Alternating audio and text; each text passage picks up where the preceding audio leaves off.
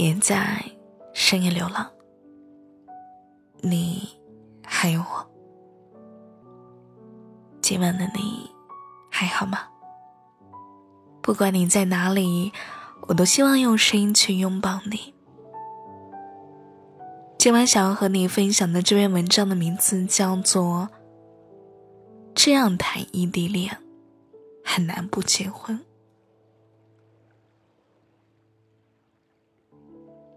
如果你喜欢我的声音的话，可以点击订阅一下这一张电台，每晚我都在。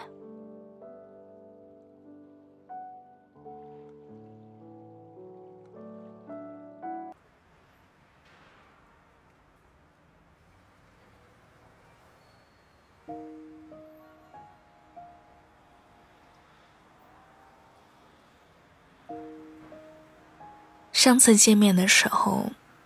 收到的花谢了。不久前还触手可及的人，现在远在千里之外。明明一个拥抱就能解决的问题，只能隔着屏幕反复讨论。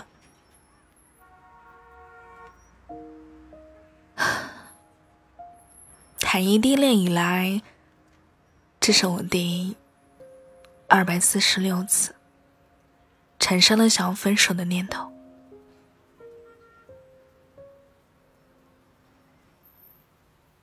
我们认识了十四年，从朋友的身份转换成了恋人的关系。即使清楚彼此之间的心情，但是在两千多公里距离的面前，仍然存在着大大小小的问题。异地恋前期。男朋友最频繁说的关键词，不是“我爱你”，也不是“我想你”，而是多喝热水。在我工作不顺的那几天，重复性的多喝点水，一下子就把我的情绪点燃了。我对他说：“如果实在没话的话，你可以选择闭嘴。”后来的几天，他在很多事情上都保持了沉默，不会追着我屁股后面叫我多喝点水，也不会准时准点的喊我睡觉，也不会在我聚餐前反复叮嘱着我别喝酒。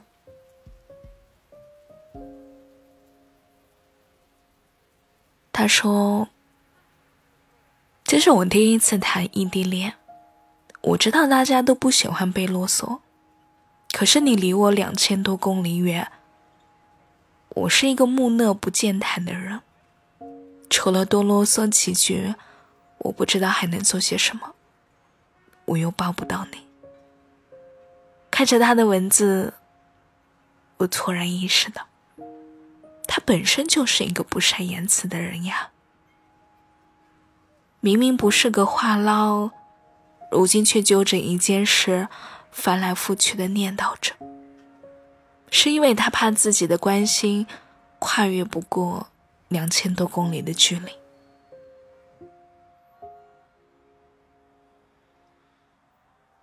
异地恋最糟糕的地方在于，隔着屏幕表达关心对方，只能接受到百分之十，甚至是百分之零。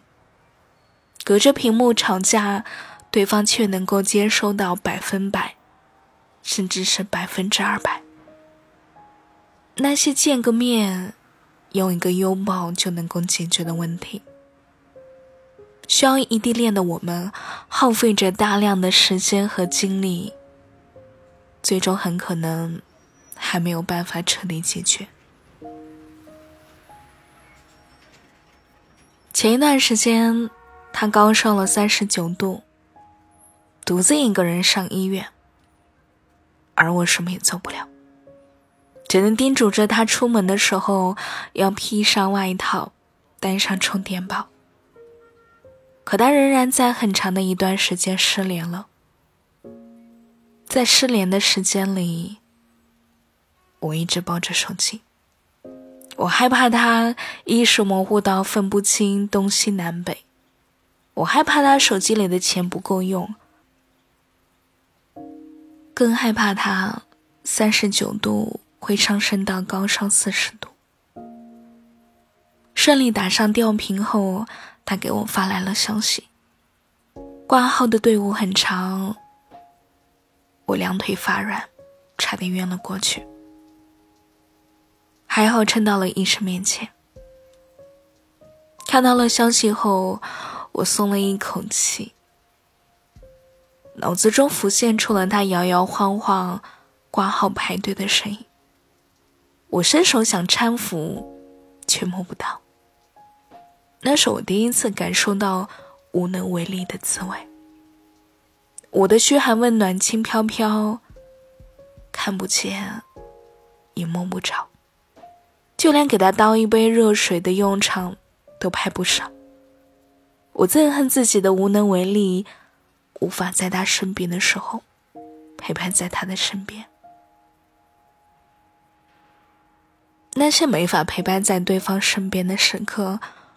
会让我们产生一种单身的错觉，也会让我们怀疑自己到底是不是一个合格的另一半。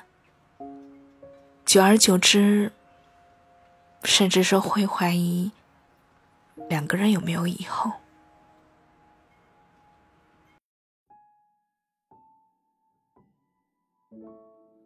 同事的男朋友会在下雨天来接同事下班。朋友跟她的男朋友能够在周末约会，街上的女孩子能够兴冲冲的拉着男朋友奔向第二杯半价的奶茶店，而我呢，只能通过手机和他分享生活，告诉他身边发生了哪些有趣的事儿，跟他一起在线上看电影，告诉他今天也是很想念他的一天。异地恋真的很难，很多时候我都产生了想要分手的念头。朋友也曾劝我说：“别继续啦，说异地恋大概率没有一个好结局的。”不得不承认，在异地恋这一条道路上，我们的未来确实看不到头，甚至连见面都成了一件难事儿的当下。我也没有百分百的把握，认为我们一定会有个好结局。既然这样，我还是想继续试试，万一呢？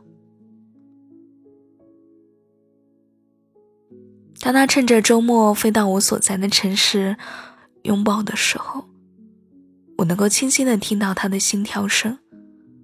我知道数月的等待都是值得的。当我路过民政局，看着牵着手进去的情侣出来之后就成了夫妻，我只有一个念头：希望某天能够跟他一起走一趟民政局。当我试着想象分开后的日子，我发现自己没法接受他从我的生活中脱离出去。异地恋的辛苦，在失去他面前，真的不值一提。如果可以的话，没有人愿意选择异地恋。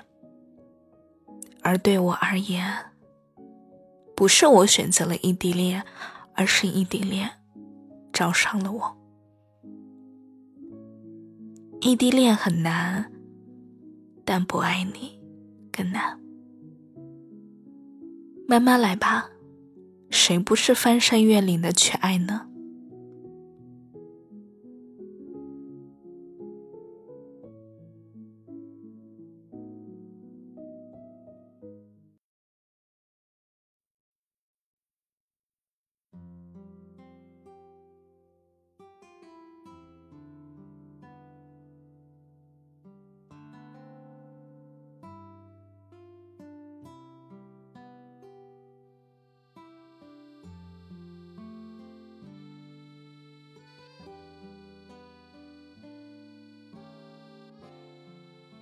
今晚的晚安歌曲叫做《等不到》。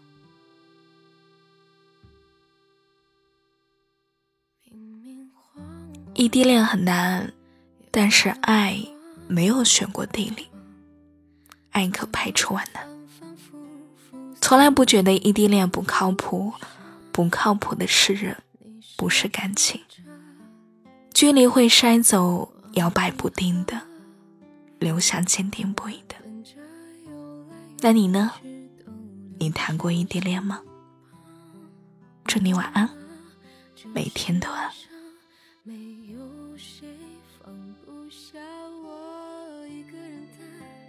一个人走，一个人不渴求，我只求能够得过且过。从此以后，我的生活是今天，是明天和